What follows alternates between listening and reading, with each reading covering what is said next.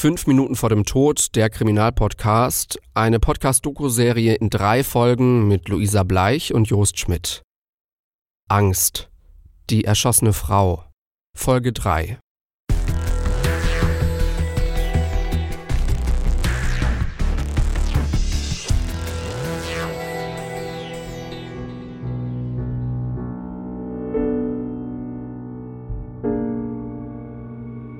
Solche Wunden hatte die Gerichtsmedizinerin in 30 Jahren Berufserfahrung noch nicht gesehen.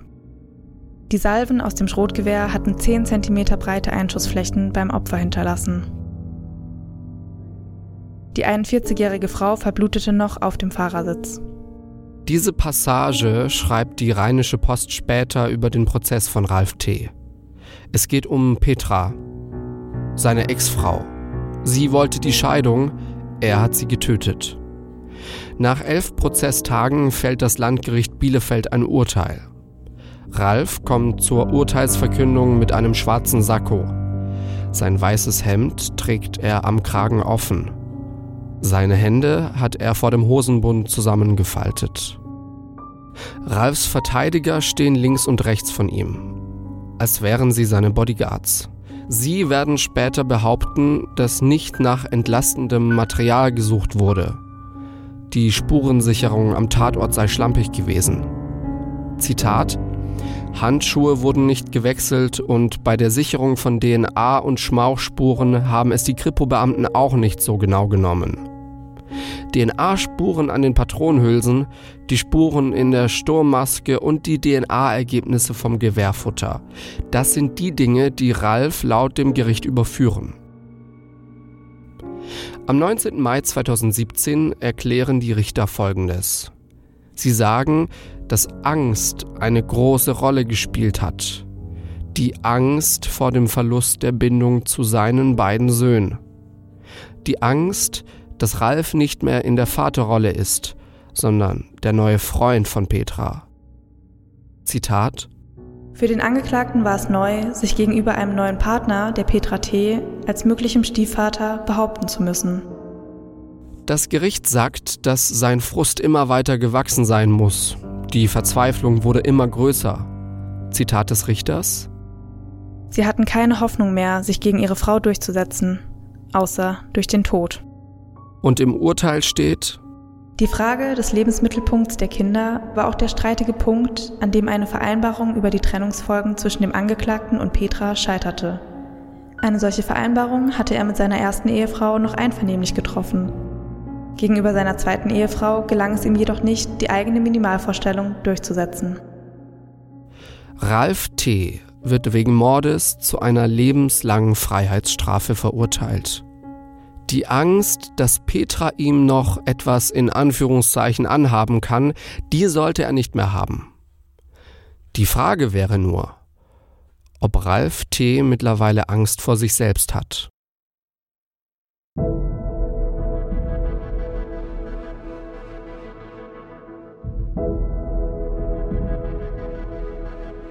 Angst. Die erschossene Frau. Folge 3. Eine Podcast-Doku-Serie in drei Folgen mit Luisa Bleich und Jost Schmidt. Mehr Infos zum Podcast gibt es auf Instagram unter @kriminalpodcast und auf kriminalpodcast.de. Empfehlt uns immer sehr gerne auch weiter.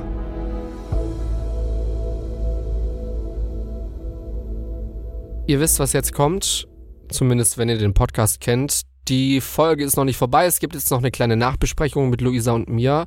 Hello again. Hello. Du machst irgendwelche sehr, sehr komischen Dance-Moves gerade. Ja, erst war ich müde und jetzt bin ich aufgedreht. So, wir müssen uns alle damit leben. Boah, ich, ich erwarte sehr Schlimmes. Falls ihr den Fall noch nicht gehört habt, falls ihr einfach jetzt in diese dritte Folge reingestolpert seid, nehmt euch die Zeit, hört euch den Fall nochmal von Anfang an an. Also hört die erste Folge, hört die erste Folge dieses Podcast-Falls und kommt dann gerne zurück zu unserer Nachbesprechung.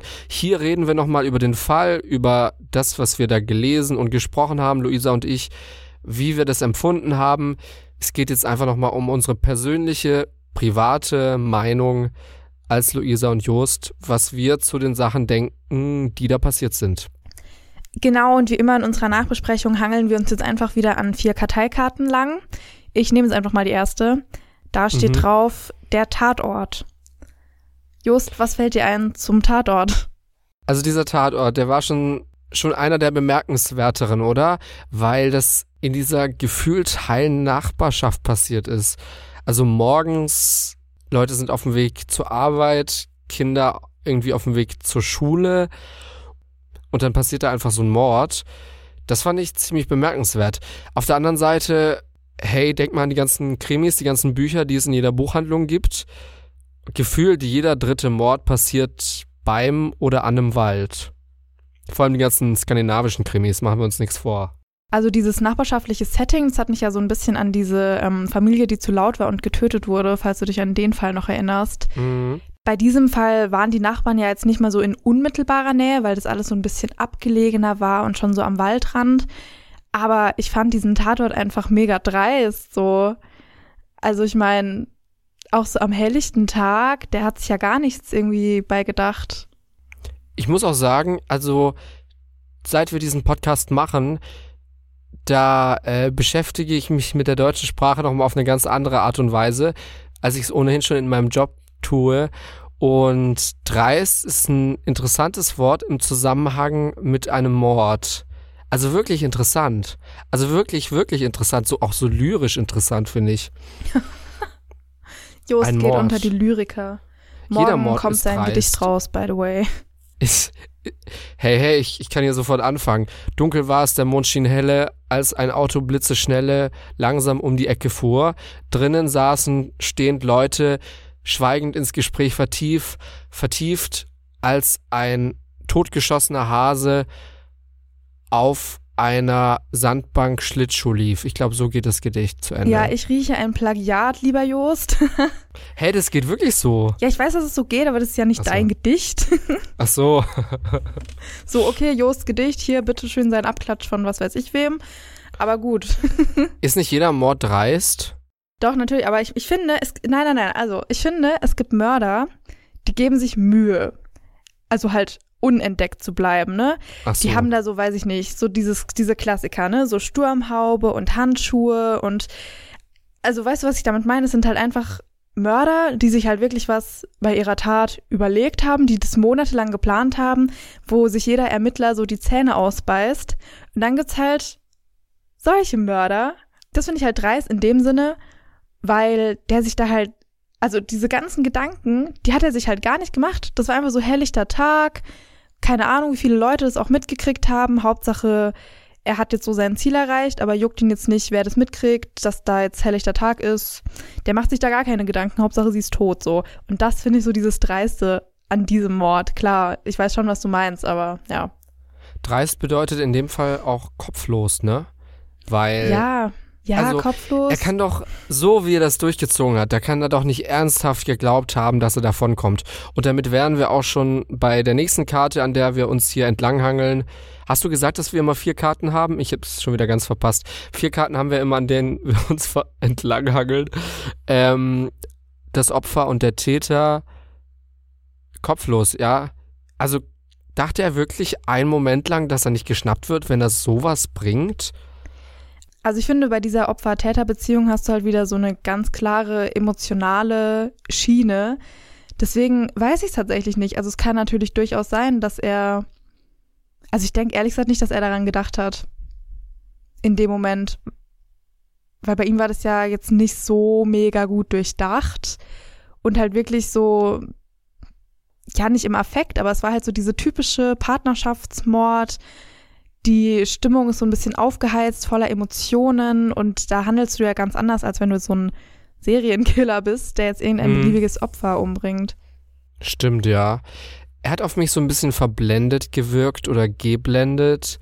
Weißt du, also ganz ehrlich, wenn deine Ex-Frau stirbt und du und deine Ex-Frau, ihr hattet Streit und nicht nur einmal, nicht nur zweimal, nicht nur dreimal, sondern x-fach wirklich heftige Streitereien, da wird man doch zuerst bei dir klingeln und alles umkrempeln, wirklich alles umkrempeln. Und ja, da hatte ich jetzt nicht so das Gefühl, dass er damit wirklich gerechnet hat. Oder es war ihm einfach egal. Aber das kann ich ihm jetzt nur unterstellen. Das werden wir leider nicht erfahren.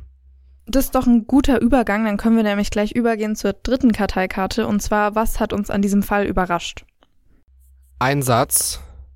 Am helllichten Tag, Komma, direkt vor seinem alten Zuhause. So. Das haben wir eigentlich gerade schon mal aufgegriffen, aber das ist das, was mich nach wie vor total überrascht. Und was mich auch noch überrascht, also du nimmst deinen Söhnen ja da auch die Mutter weg. Ja, du, er hat das ja alles, er hat diese ganze Krise ja anscheinend wegen seiner Söhne gehabt und dann nimmt er seinen Kindern auch die Mutter weg. Also hat er das so gar nicht bedacht? Was ist denn, was ist denn da los gewesen? Also ich, ich habe leider, das ist tatsächlich so ein Fall dieses Mal. Ich habe nach dem Fall mehr Fragen irgendwie als Antworten bekommen. Es ist sehr unbefriedigend. Weißt du, beim letzten Fußballfall, da war es klar, okay, der hat sich da reingesteigert. Er hat auch gesagt, war der Fußballfall der letzte Fall? Ja. Er hat sich da reingesteigert, er hat auch gesagt, er bereut das. Und bei diesem Fall habe ich, also mein Kopf ist voller Fragezeichen. Aber ich finde, das hast du oft bei solchen emotionalen Fällen. Aber zu diesem, was du da meintest, dass er den Söhnen die Mutter genommen hat. Also ich finde halt, für ihn war die Mutter, also seine Frau, seine Ex-Frau, es war doch jemand, der zwischen ihm und seinen Söhnen stand. Eben Hm, durch stimmt, diesen ja. ganzen Sorgerechtsstreit. Also Ja, es ist jetzt nicht so, okay, meine armen Kinder haben keine Mutter mehr, sondern wenn die nicht mehr da ist, dann habe ich meine Söhne für mich. Dann wird alles besser, ja. Genau. Stimmt. Dann, dann ist halt auch diese Angst weg so. Dann kann ihm die niemand mehr wegnehmen, weil dann ist ja nur noch er da. Und dann kann er endlich mit seinen Söhnen vereint sein. Also das wäre so mein Gedankengang, warum man sowas überhaupt macht. Und eben zu diesem Überraschenden, also klar, auf jeden Fall die Wahl des Tatorts von vorne bis hinten ist einfach so, warum würde man das machen? Und halt, und diese, diese komplette Beziehung, dieses ewige Hin und Her, dass die sich gegenseitig angezeigt haben. Also das ist ja fast schon Reality-TV. Das hat was Standard. Das hat was Komödieskes, ne? Ja, total. Ja, total. Also ich meine, ich, ich kann solche Beziehungen halt nicht nachvollziehen. Du streitest dich die ganze Zeit, du fliegst aus dem Urlaub heim. Du brichst deinen Urlaub ab, weil du dich so gestritten hast. Du zeigst dich gegenseitig an und dann ist wieder alles, ach ja toll, wir sind ja wieder so verliebt. Wegen was, Was? könnten wir uns gegenseitig anzeigen? Ich könnte dich auf jeden Fall, hm, lass mal nachdenken. Du hast mich bestimmt schon mal beleidigt. Also ich könnte dich schon mal wegen irgendwie Beleidigungen anzeigen. Vielleicht auch wegen übler Nachrede. Ich weiß, ich weiß gar. Wobei das ist schon heftig, ne? Ja, irgendwie, also so schlimm ist jetzt doch nicht.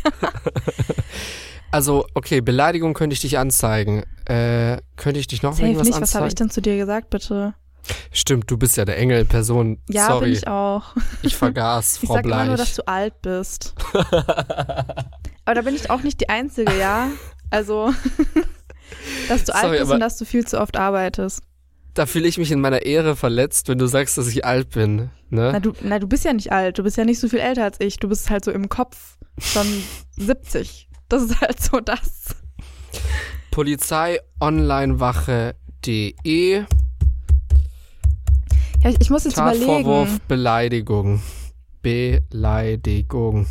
Ah, ich kann dir gar nichts so wirklich vornehmen, aber ich bräuchte mal so einen Tatvorwurf des Mitteilungsbedürfnis Schrägstrich Nervigseins. Weil du mir ständig so 50 Nachrichten am Tag schickst mit solchen random Mitteilungen, was du gerade machst. Achso, also das, Oder das worüber würdest du du gerade gerne, nachdenkst. dass man das auch anzeigen kann, so. Ja. Als so eine neue Art Belästigungsunterkategorie. Ja, ja, ich wollte schon so sagen, so ein bisschen Stalking, aber das ist dann doch irgendwie zu hart. das ist sehr weit weg vom Stalking. Dann würde ich ja vor deiner Tür stehen. ja, das stimmt auch wieder. Also ich merke schon, irgendwie so richtig anzeigen können wir es jetzt nicht, ne? Sachbeschädigung ist, glaube ich, auch nicht drin. Habe ich mal was kaputt gemacht bei dir? Nee, ne? Nee, das, das muss ich dir lassen. Du hast tatsächlich noch nichts in dieser Wohnung zerstört. Ja, also ich meine, ich hatte schon. Der Bruder von meinem Freund, der hat schon ein Sektglas, glaube ich, war das zerstört.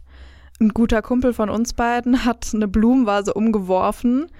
Aber die ist zum Glück, die ist zum immerhin heile geblieben, ne? Aber, am Geburtstag. Am ja, Geburtstag. An, am Geburtstag, ja, das muss man auch noch sagen. Aber sonst, nee, du, du hast noch nichts kaputt gemacht. Props an dich. was ich mal gemacht habe, das habe ich noch gar nicht, das habe ich noch gar nicht genug gefeiert, ehrlich gesagt. Ich habe neulich mal auf dein Auto, nachdem wir uns gesehen hatten, einen ganz besonderen Aufkleber raufgeklebt. Hinten an die Heckscheibe und du hast es, glaube ich, erst drei Tage später gemerkt. Ja, stimmt. Das ist doch safe Sachbeschädigung. Das ist bestimmt Sachbeschädigung. Aber mal gar nicht, den kannst du ja einfach wieder abziehen. Naja. Du musst noch erklären, was auf dem auf, auf Dings drauf stand. Ja, das war so ein richtig tolles gelbes, also so richtig knallgelbes Warndreieck und da stand dann drauf Anfänger. also nicht gerechtfertigt, möchte ich mal sagen. So im Vergleich dazu, wie du fährst. Bitte? Ich fahr tausendmal besser als du.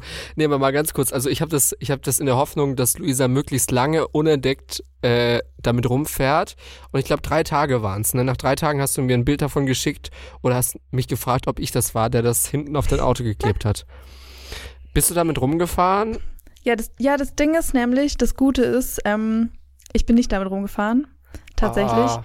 Ich habe es dann gesehen, als ich mit jemandem diesen kleinen Berg, wo ich wohne, eben hochgefahren bin. Und dann war ich so, was klebt da auf meinem Auto? Ist es eigentlich gerade euer Ernst? Ich dachte ja im ersten Moment, es war irgend so ein Nachbar, der halt findet, dass ich nicht fahren kann oder so. Ich habe Ja, mich schon wieder voll quasi. schlecht gefühlt. Und dann ich ist mir so, das ja. Ja, ja, und dann, dann ist mir aber so eingefallen, warte mal, Jost war neulich da. Und dann war das schon wieder gegessen. Ja, dann war ja klar, kann es nur du gewesen sein. Ich habe ich hab neulich mal im Baumarkt diese Kleber gekauft. Da gibt's ja so, so Anfänger, Achtung, Fahranfängerkleber und was weiß ich nicht alles für Achtung, Hundkleber. Aber das ist auch schon wieder sowas. mir, Warum liegt sowas in deinem Auto? Können wir darüber reden? Warum liegt das in deinem Auto?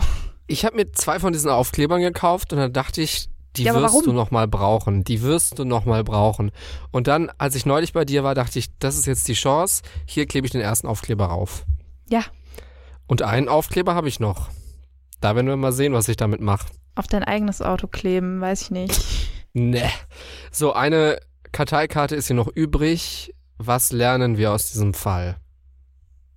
Ich lerne ganz eindeutig, es ist wie so viele Zahlen immer wieder belegen, bei vielen Statistiken, es ist sehr wahrscheinlich, dass der Mörder, der dich umbringt oder die Mörderin, die dich umbringt, zu Hause neben dir auf dem Sofa sitzt. Ja, so statistisch gesehen ist es ja tatsächlich sogar irgendwie am wahrscheinlichsten, dass dein Freund oder deine Freundin oder dein Partner, Ehemann, Ehefrau, whatever, dich mal umbringen wird. So. Das finde ich schon krass. Deswegen sollte man aufpassen, wen man heiratet. Sehr gut, dass ich Single bin. Ich investiere in eine lange, gesunde Zukunft in meines Lebens. Guck mal, ich, ich habe dazu auch noch ein Plagiat-Gedicht, das hier an, anmerken kann. Drum prüfe, wer sich ewig bindet, ob sich nicht was Besseres findet. Ja, das ist leider zugegebenermaßen mein Motto meines Lebens, ohne dass ich es will. Oh ja. Da kann man eigentlich gar nichts mehr so sagen. Das, das kann man so stehen lassen. Just, wir sind ja. sehr ehrlich. Ich glaube, wir waren in keiner Podcast-Folge bis jetzt so ehrlich wie heute. ja, wenn Jost mal anfängt mit seinem Datingleben, dann wow, wow, wow. Abgründe tun sich auf, sag ich sag nur. mal. Glaubt er nichts, glaubt er nichts. So, üble Nachrede. Anzeige ist raus. wir haben die Karteikarten durch und damit setzen wir jetzt auch einen Haken hinter diesen Fall, der einen ja mal wieder ein bisschen ratlos zurücklässt, ne? Also mir tun mir tun die Söhne leid. Mir tut vor allem, das muss ich jetzt noch mal sagen, die Mutter von Petra leid, dass sie da ihre Tochter findet. Das ist, das ist, das wünscht man keiner Mutter, das wünscht man keinem Vater, das wünscht man keinem Menschen. Das ist einfach nur grausam. Und jetzt habe ich es erfolgreich geschafft, am Ende dieser Episode nochmal die Laune in den Keller zu bringen. Das hast du toll Sorry. gemacht. Guck mal, wir waren jetzt gerade noch so gut Sorry. drauf. Tut Aber mir ich verstehe natürlich, ich, ich verstehe natürlich, was du jetzt gesagt hast. Mir tut auch Petra einfach leid, so. Diese ganze Familie, Familie, die Familie ist jetzt wirklich zerstört, wie du auch gesagt hast, die Mutter, seine eigene Tochter tot aufzufinden, das muss wirklich ganz furchtbar sein. Gut, ich meine, wir haben jetzt traurig geendet, aber wir hatten zwischendurch ziemlich viel Spaß. Jetzt haben wir über, weiß nicht, worüber haben wir geredet? Ugh. Mein Datingleben, Ja, ja, genau. Deine Fahrkünste, die keine sind und deinen Aufkleber im Auto. Ja, üble Nachrede, nicht wahr? in zwei Wochen gibt es keinen neuen Podcast. Da müssen Luisa und ich, wir müssen uns dann erstmal anwaltlich beraten mit unseren eigenen Anwälten, wie wir uns zivilgerichtlich gegenseitig verklagen werden. Genau, wir müssen jetzt Das wird erstmal diese, Schmerzensgeld. Ja, wir müssen jetzt erstmal diese Anzeigen auf die Reihe kriegen. Dann Das ganze müssen wir uns wieder Gesinge, das ich mir- versöhnen. Das ganze Gesinge, das ich mir immer von dir anhören muss, ja, das ist, das ist sowas, also ich bin reif fürs Schmerzensgeld. Entschuldigung, Entschuldigung, dass du dir anhören darfst. Ja, dieses Privileg, Pri die, dieses Privileg hat nicht jeder. Wenn wir einen Gesangslehrer, eine Gesangslehrerin unter den Hörern haben, bitte melden. Bitte ganz dringend melden. Bis in zwei Wochen. Folgt uns sehr gerne auf Instagram. Da haben wir immer noch weitere Informationen zu den Fällen, die wir hier so raushauen. Und wenn ihr uns mal sehen wollt, wenn ihr mal sehen wollt, wie Luisa und ich aussehen, geht gerne auf kriminalpodcast.de. Super, dann sehen wir uns in zwei Wochen wieder, reden diesmal vielleicht weder über Pflanzen noch über Josts Hey. Datingleben. Ich habe es geschafft, dieses Mal die Pflanzen rauszuhalten. Wobei uns heute sogar eine Hörerin geschrieben hat, dass sie zwei Leidenschaften im Leben hat. Ganz kurz für alle Hörer, die es nicht wissen, wir haben die letzten Folgen ständig über Pflanzen am Ende geredet. Das ist so ein bisschen das Thema, das immer wieder hochkommt. Und es haben uns ein paar geschrieben, dass sie sich für Pflanzen und für True Crime interessieren. Wie ich es vorher gesagt habe. Ihr seid doch alle wahnsinnig im positiven Sinne. Macht's gut, bis in zwei Wochen. Dann ist wieder Kriminalpodcast-Tag. Bis dann. Tschüss.